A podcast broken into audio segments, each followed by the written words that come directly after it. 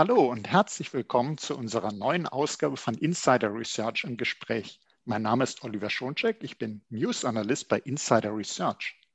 Worum geht es heute? Es geht um die SolarWinds Sunburst-Attacke. Sie gilt nicht nur als eine der schwerwiegendsten Cyberattacken überhaupt, sie ist auch ein Beispiel für die befürchteten Supply Chain-Attacken. Was das genau ist, werden wir gleich hören. Erinnern wir uns aber zuerst an die Meldungen, zum Beispiel in der Tagesschau. 14. Dezember 2020. US-Regierung bestätigt Hackerangriffe. Mehrere Bundesbehörden in den USA sind über Monate hinweg von ausländischen Hackern angegriffen worden. Dann 19. Dezember, Cyberattacke auf die USA. Das gab es noch nie. Die groß angelegte und äußerst erfolgreiche Cyberattacke auf die USA löst im Land Entsetzen aus. Und so ging es weiter mit den Meldungen, nicht nur bei der Tagesschau. Nun, was wissen wir inzwischen über diese Attacke? Wie war sie möglich? Kann so etwas wieder passieren? Und ganz wichtig, wie kann man sich schützen? Darüber sprechen wir nun mit Alexander Kreuz, Sales Engineering Manager bei Varonis. Hallo, Herr Kreuz. Guten Morgen, moin, moin, hallo. Hallo. Ja, schöne Grüße in den Norden, nehme ich mal an. Ich, Richtig.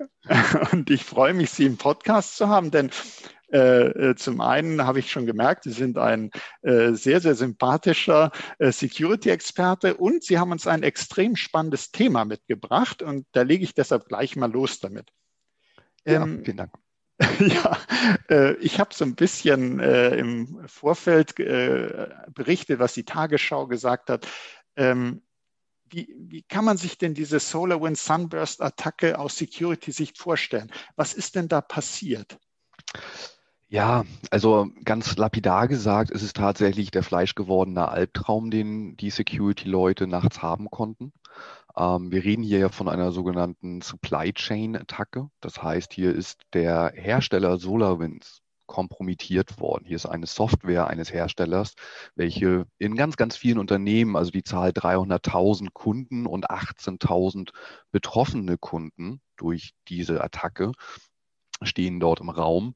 Und es ist hier passiert, dass eben dieser Hersteller kompromittiert wurde, dass die Software mit einer Malware infiziert worden ist und die Kunden natürlich ihre Auto-Updates oder auch manuellen Updates der Software Suite ausgeführt haben und am Ende ja leider alle eben als kompromittiert einzustufen sind und wir eben jetzt ja schon einige prominente Beispiele sowohl aus den Regierungskreisen in den USA als auch aus der Privatwirtschaft ja schon in den Medien gehört haben, welche ja quasi ähm, ja weitere Opfer hier dieses ja, Angreifers geworden sind.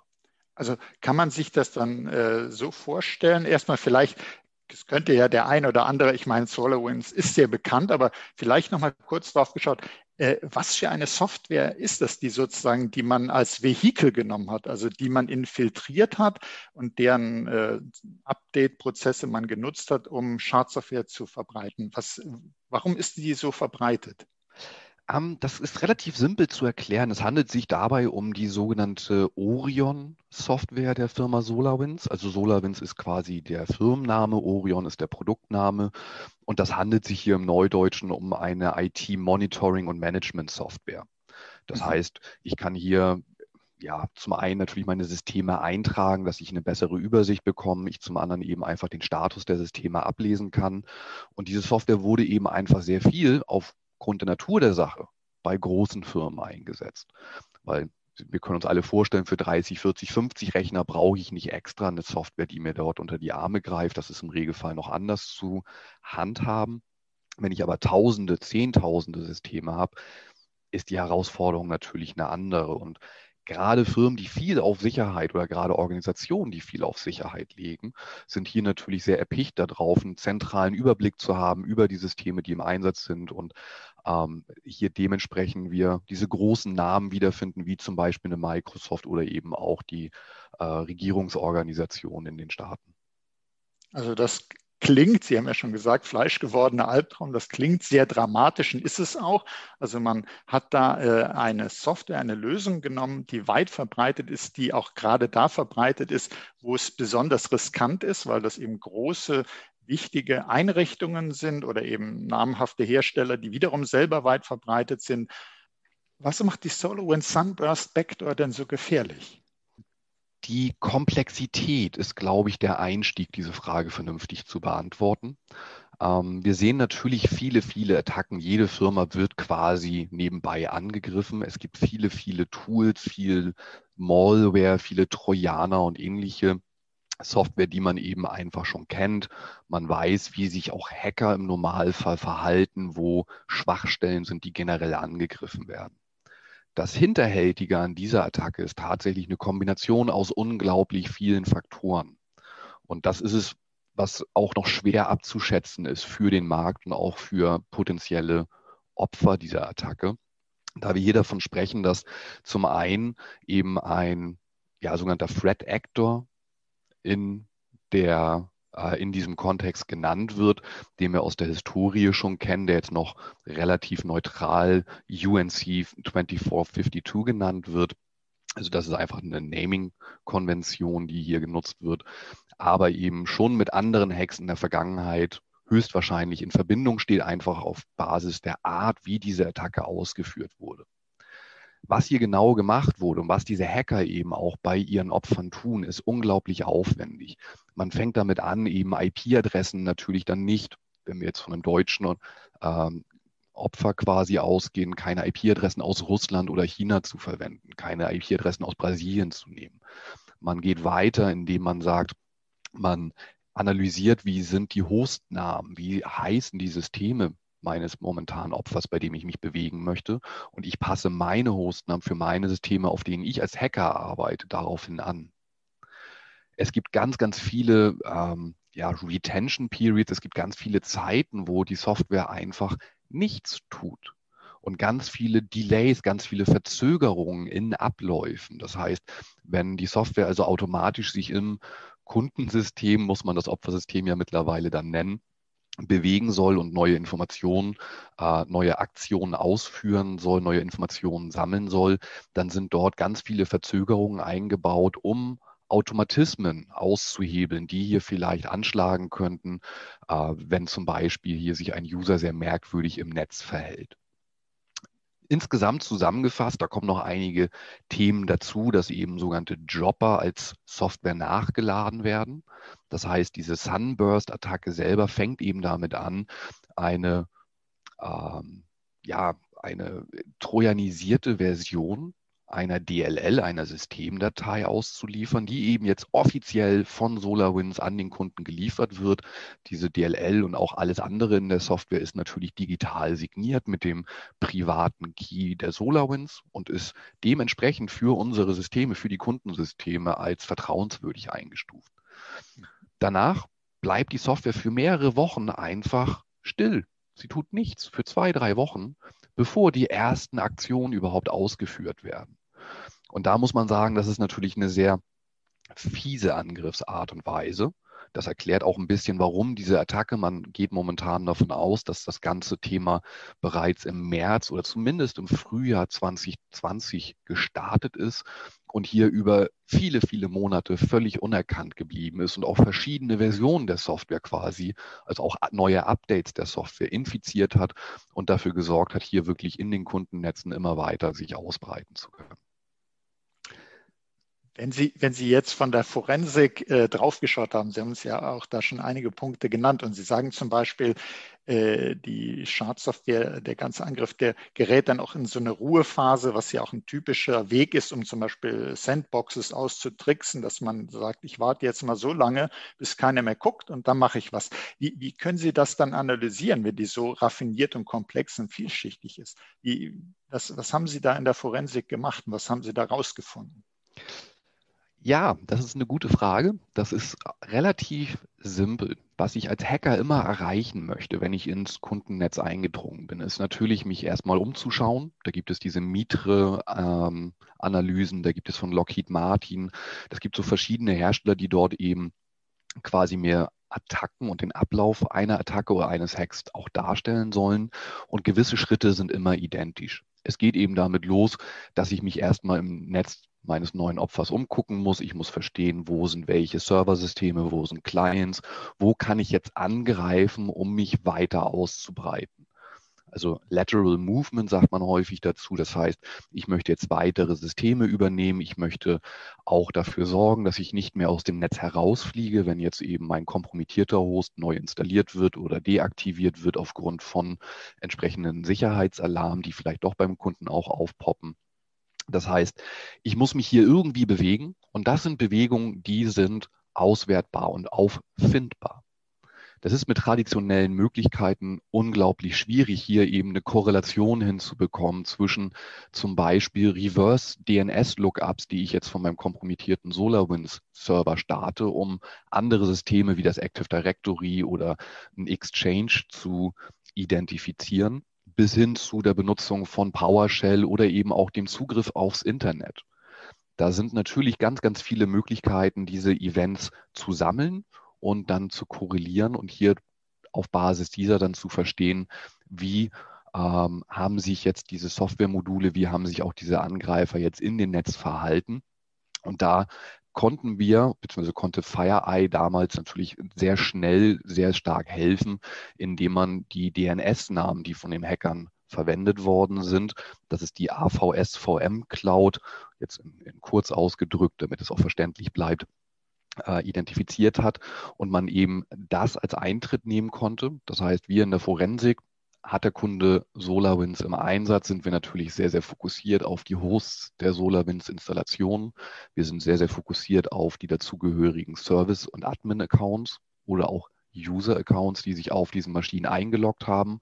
Und uns interessiert natürlich jeglicher Datenverkehr, der jetzt durch die Gateway-Infrastruktur in Richtung dieser AVS-VM-Cloud gegangen ist, um ein besseres Verständnis zu bekommen. Wenn Kunden hier schon so weit sind, das muss man heutzutage so sagen, die Security ist ja ein mittlerweile fast endloses Thema. Es kann nicht jeder Kunde jedes System überwachen und immer genug Ressourcen für alles haben, egal ob nun monetär oder eben auch einfach Hände, die die Arbeit ausführen. Wenn aber die Systeme überwacht sind, ist quasi der Einstieg sehr einfach. Erstmal Datentransfer zu AVS, VM Cloud suchen, wenn dort welcher ist, die entsprechenden Hosts, Accounts etc. dann in die Analyse mit einbeziehen, die hiermit verbunden sind, um dann eben ein ganzes Bild auch darzustellen. Und ich will hier gar nicht zu sehr ins Marketing unserer eigenen Lösung hineingehen, aber das ist natürlich genau der Fokus, den wir hier haben und den unsere Kunden auch in wirklich großer Anzahl dann im Dezember genutzt haben, um mhm. Zu verstehen, was hier passiert. Und da sei auch ganz klar als US-Firma ausgedrückt, es sind nicht nur US-Kunden, die diese Orion Software Suite einsetzen, sondern wir wissen mittlerweile ja auch von europäischen und auch einer Menge deutschen Kunden, die diese Software einsetzen. Und hier können wir eben einfach aufgrund dieser Forensikmöglichkeiten natürlich ein viel, viel besseres Verständnis geben, als man es eben ja manuell erreichen kann. Hostnamen, IP-Adressen, all das hilft mir bei der Forensik so nicht, wenn ich darauf arbeite, weil die eben alle schon gefälscht und angepasst sind, Zeiträume so lang sind, dass die Logmengen, die Eventdatenmengen unglaubliche Größen annehmen können. Wir reden hier ja immer noch von Großkundennetzen, nicht von unserem privaten Heimnetz. Also das heißt, äh, so ein Angriff hinterlässt durchaus Spuren. Äh, die teilweise für sich genommen eher unauffällig sind, die man eben missverstehen könnte als irgendwas Legitimes. Wenn man aber entsprechende Tools hat, die Erfahrung hat, dann kann man das Gesamtbild betrachten, äh, das in Zusammenhang bringen und dann eher sozusagen den Angriff erkennen und wo Sie auch gesagt haben, diese seitlichen Bewegungen, die gemacht werden. Also wenn man immer, wenn man sich bewegt, wir kennen es ja generell, äh, wenn einer eben schaut, wo ist hier sozusagen das Ziel, wenn es stillsteht, schwer zu sehen. Also deshalb hält ja dieser Angriff auch so lange still. Aber sobald sich was tut, äh, Bewegungen können immer verraten und äh, wenn man dann die Erfahrung hat, die Tools hat, dann kann man da schon einiges draus machen, wie Sie uns ja schön erklärt haben. Ähm, jetzt ist so schlimm eben diese SolarWinds Sunburst Attacke auch ist, sie ist erstmal auch ein Beispiel für weitere mögliche Attacken. Wir haben ja schon gesagt, Supply Chain Attacke. Was worauf müssen wir uns da sozusagen einstellen? Können Sie es nochmal genau sagen, Supply Chain Attacke, was macht denn die so besonders schlimm? Was ist so Ihr Kennzeichen für so einen Angriff? Ja, eine Supply Chain Attacke bedeutet im Detail ja, dass nicht ich als, ich sag mal, Unternehmen gehackt worden bin oder kompromittiert wurde, jedenfalls nicht primär, sondern dass jetzt eben mein Lieferant gehackt und kompromittiert worden ist. Das hat viele, viele Implikationen. Wir müssen im Internet ja auf bestimmte Vertrauenswerte setzen. Eines dieser Vertrauenswerte sind eben Zertifikate und digital signierte Software. Unter auch der Prämisse, dass wir natürlich dem Signierer und auch der Firma dahinter vertrauen. Das heißt, hier natürlich gar kein Vorwurf an die signierende Stelle äh, für, für die SolarWinds, sondern wir als Kunden der SolarWinds müssen sowohl SolarWinds vertrauen, wirklich, als eben auch den Prozessen dort, die, im, im, die genutzt werden, was ja auch häufig ein Thema in der Entscheidung für Lieferanten bei Kunden ist. Ist dieser Lieferant vertrauenswürdig, denke ich, dass er diese Aufgaben erfüllen kann und dass er das auch sicher tut. Das ist in der heutigen Zeit natürlich ganz besonders wichtig. Wir haben hier ähm, de facto die Situation, dass ich sage mal, die Hintergründe, wie wohl offensichtlich dieser UNC, dieser, dieser Angreifer beider SolarWinds reingekommen ist, war leider sehr schade. Das wäre ein vermeidbarer Fehler. Das muss man sich heute oder muss sich die SolarWinds heute so vorhalten lassen. Für uns als Kunden hilft das aber nicht weit. Das heißt, man muss sich hier wirklich überlegen, mit welchen Herstellern arbeite ich, wie vertraue ich denen. Und für jeden Kunden, und wir haben diese Kommentare natürlich jetzt schon häufig gehört, naja, dann installiere ich diese Software nicht mehr oder keine Updates. Updates mehr. Bitte, bitte nein. Also natürlich braucht man die Updates der Hersteller. Damit werden bereits bekannte Sicherheitsprobleme gelöst. Und das ist ein ganz, ganz großer Mehrwert, den wir als Kunden ja auch über Wartungsverträge, über Subscriptions, über alle möglichen Mechanismen irgendwo mitbezahlen und den wir auch benötigen. Deswegen entwickeln wir die Software ja nicht jeder für uns selber. Das heißt, Supply, Supply Chain Attacken sind fies. Wir haben als Kunden kaum eine Chance, diese zu verhindern. Wir können eine qualifizierte Herstellerauswahl treffen. Wir müssen aber am Ende diesen Vorschuss an Vertrauen entsprechend geben. Und das Einzige, was wir nachher tun können, hinten raus, ist tatsächlich mehr, ich denke mal, einfach Ressourcen auch zu verwenden, das Ganze zu überwachen. Das heißt nicht jedes System auf Auto-Update zu stellen. Aber stellen wir uns vor, 10.000 Windows-PCs müssten wieder von Hand gepatcht werden. Das ist keine reale Option. Aber bei besonders sensitiven Umgebungen hier wirklich auch noch mit menschlichen Augen drauf zu gucken, hier mehr Detailtiefe zu nutzen mit den entsprechenden Hashes, die ja oft auch für Downloads von Updates zur Verfügung gestellt werden, um hier wirklich möglichst granular reinzugehen. Aber am Ende werden wir immer auf diese neumodischen Begriffe Zero Trust oder Least Privilege gehen müssen. Das heißt, wir haben keine Chance aus Kundensicht zu verhindern, dass einer unserer Softwarelieferanten kompromittiert wird und wir eine kompromittierte Software bei uns im Netzwerk ausrollen. Aber wir haben die Chance, dieses quasi standardisierte Verhalten, was Hacker an den Tag legen, zu erkennen. Wir kennen die Techniken, die Hacker benutzen. Password Spraying ist da ein Begriff, also die, ich sag mal, etwas schwieriger und schwerer zu erkennende Version eines Brute Force, einer Brute Force Attacke.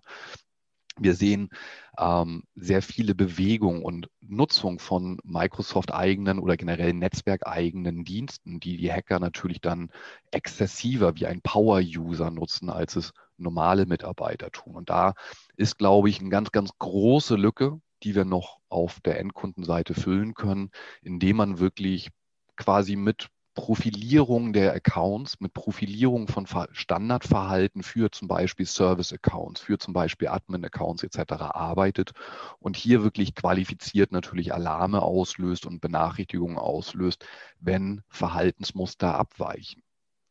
Und das wird denke ich persönlich, und das ist auch das, wo wir als Varonis uns natürlich produkttechnisch aufstellen, in der Zukunft nicht mehr vermeidbar sein, weiterzugehen als die klassischen Methoden und hier mehr Augenmerk tatsächlich auf reale Abweichungen im Netz und abseits des legitimen, des normalen, sage ich mal, Datenverkehrs, den ich jeden Tag erlebe, zu bekommen und das Ganze vor allem zu visibilisieren, zu sichtbar zu bekommen und analysierbar zu bekommen. Also be äh, bedeutet das dadurch, dass eben gerade diese äh, SolarWinds Sunburst-Attacke ein schwerwiegendes, aber eben ein Beispiel für Supply Chain Attacken ist, dass wir damit ja rechnen müssen, dass sowas ähnliches äh, eben, dass ich nicht das Unternehmen direkt angreife, sondern ein Partner, ein Zulieferer, eine Software. Es kann alles, es kann also ganz einfach auftreten. Deshalb sagen Sie, als Unternehmen sollte man eben, man Klar, weiterhin schauen, zuverlässige Lieferanten. Äh, es wird ja auch bei Lieferantenaudits mehr und mehr auf IT-Security geschaut, sehr gut so. Äh, hätte man sich schon lange gewünscht, nicht nur Produktqualität, sondern eben eigentlich gehört zur Produktqualität eben die Produktsicherheit dazu. Da, in der Richtung muss einfach noch mehr geschehen. Äh, aber es wird sich nicht vermeiden lassen, dass irgendwo dann was ausgenutzt wird, dass vielleicht über einen Lieferanten, so gut der sich vielleicht auch versucht hat zu schützen, wir kennen ja den Spruch und leider stimmt er, hundertprozentige Sicherheit gibt es nicht. Äh, das heißt, irgendwo könnte dann jemand über die Supply Chain reinkommen und dann sagen Sie, als Unternehmen sollte, muss man eben wirklich auch ganz klar sagen, Monitoring. Man muss gucken, was sich Ungewöhnliches tut, wo sind Anomalien, um dann eben äh, vorgehen zu können, weil man einfach nicht alle Löcher schließen kann, muss man eben gucken, wo ist was reingekommen und äh, was könnte da verdächtig sein. Ja, so kann man es definitiv zusammenfassen. Keine Sicherheitslösung wird, neu, wird mehr als, also wird Ihnen 100 Prozent geben können. 100% Sicherheit ist in der IT-Security, wenn es irgendwo genannt wird, ein reiner Marketingbegriff, aber ich glaube, so weit geht auch gar keiner mehr. Wir reden immer irgendwo in diesem 99%-Bereich, was immer noch unglaublich viel Sicherheit ist. Das muss man sich auch vor Augen führen. Unsere DSL-Anschlüsse etc. zu Hause haben eine Verfügbarkeit, die sehr viel niedriger liegt als das, was Leuten dann gerade in bestimmten Zeiten ja auch schmerzlich klar wird. Mhm. Aber hier jetzt in diesem Beispiel zum, äh, jetzt mit dem SolarWinds spezifisch, hier ist eine Malware benutzt worden namens Teardrop. Die gab es vorher nicht. Das gibt keinerlei sogenannten Code-Overlap, also es ist kein Quellcode wiederverwendet worden, den wir vorher oder andere Hersteller vorher schon mal bei einer Malware gesehen hätten. Das ist für mein Endpoint Security System, das ist auch für mein IDS System, das ist für ganz viele Systeme, die ich klassischerweise schon auch meinetwegen seit den 90ern oder frühen 2000ern ja im Einsatz habe in jedem Unternehmen, nicht identifizierbar.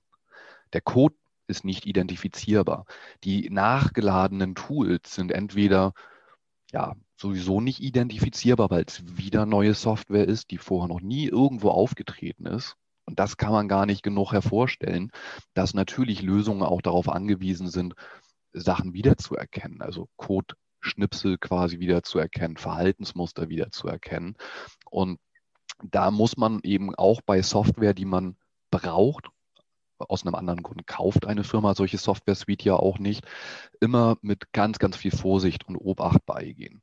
Es gab damals eine Empfehlung auch von SolarWinds, ähm, jegliche Anti-Malware und DLL-Überwachung für die Installationsordner der Orion-Software zu deaktivieren.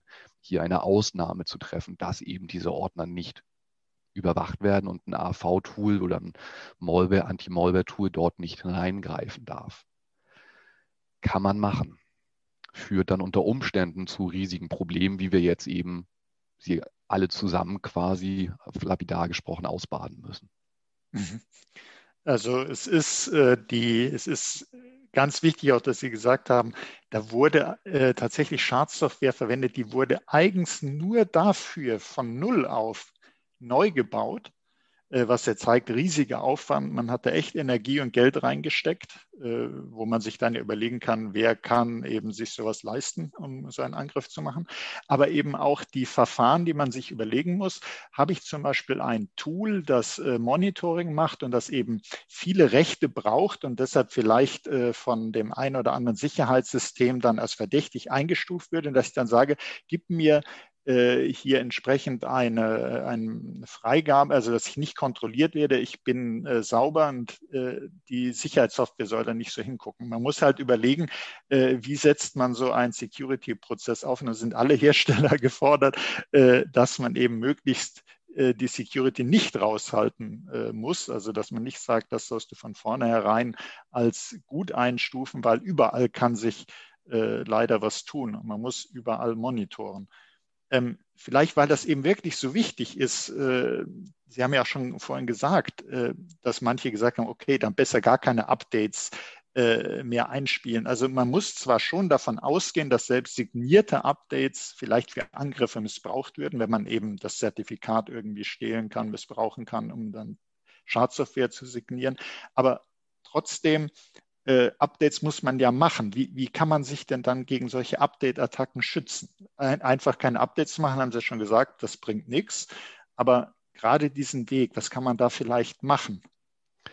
Also ich denke tatsächlich, äh, die Mittel, die wir als Endkunden zur Verfügung haben, sind etwas limitiert an der Stelle. Ich kann, wie gesagt, nur eine Herstellerauswahl treffen, wo ich viel, viel Bauchgefühl auch mit reinlegen muss. Kann ich diesem Hersteller vertrauen, äh, dass er entsprechend mit meinen Daten umgeht, dass er entsprechend auch seine Infrastruktur schützt? Und Schutz heißt nicht nur eine Firewall kaufen. Das muss man auch ganz klar verstehen. Es geht auch darum, immer wieder zu gucken, immer wieder zu prüfen, ob alles funktioniert. Muss man sich vorstellen, wie in, im Auto, das wir jeden Tag nutzen. Die Airbags werden natürlich jetzt von uns als Anwender hoffentlich nie getestet oder äh, zu sehen sein. Allerdings gibt es einen Bordcomputer mit eine ganze Menge Steuergeräte, die gucken, reagiert der Airbag, ist der Sensor in Ordnung, ist er einsatzbereit. Wenn nicht, würde eine Fehlermeldung auftauchen, damit der Anwender weiß, er muss etwas tun.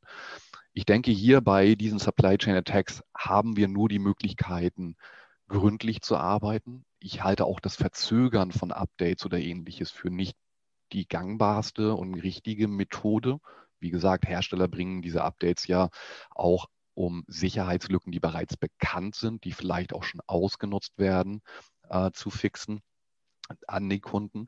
Aber ich hoffe, dass sich alle etwas mehr Zeit nehmen, dass mehr Ressourcen eingeplant werden für ein wirklich, ich sag mal, gutes Update-Management auf der einen Seite, aber eben auch auf der anderen Seite dann, ich sage mal, Hersteller unabhängig hier mehr Überwachung einzuführen, mehr Abnormalitätenerkennung auch zu betreiben. Also sich nicht nur darauf zu verlassen, dass eben ein Malware-Tool mit den entsprechenden heuristischen Möglichkeiten sowie Pattern-Updates das Problem behebt. Das ist nicht die Aufgabe des Anti-Malware-Tools. 99 Prozent behalten wir ja im Kopf dabei, sondern wir eben auch weitergehen und auch realisieren, dass die Zeit heute so weit ist, dass wirklich große Angriffe der Standard werden. Es ist nicht mehr wie in den 90ern ein Script-Kiddie, also der langhaarige Jugendliche im Keller seiner Eltern, der mittels, ja, ich sag mal, schon vorgefertigter Hacking-Anleitungen sich hier durch Uninetze prügelt und versucht, Systeme zu kompromittieren, um es zu verstehen, sondern wir reden hier unter Umständen von staatlichen Akteuren, die mit ganz anderen Mitteln natürlich in diesen ja, Cyberkrieg hineinziehen und auch ganz andere Ziele verfolgen. Also gerade jetzt jüngst die Angriffe auch, die man in den Medien hört auf Pharmaziehersteller, auf Pharmakonzerne im Generellen. Das sind ja keine Attacken von Leuten, die einfach nur mal einen Cookie äh, AV installieren wollen, sondern hier geht es natürlich auch um extremst hohe Summen, um extremst hohe Gegenwerte, die die Angreifer sich hier eben besorgen wollen.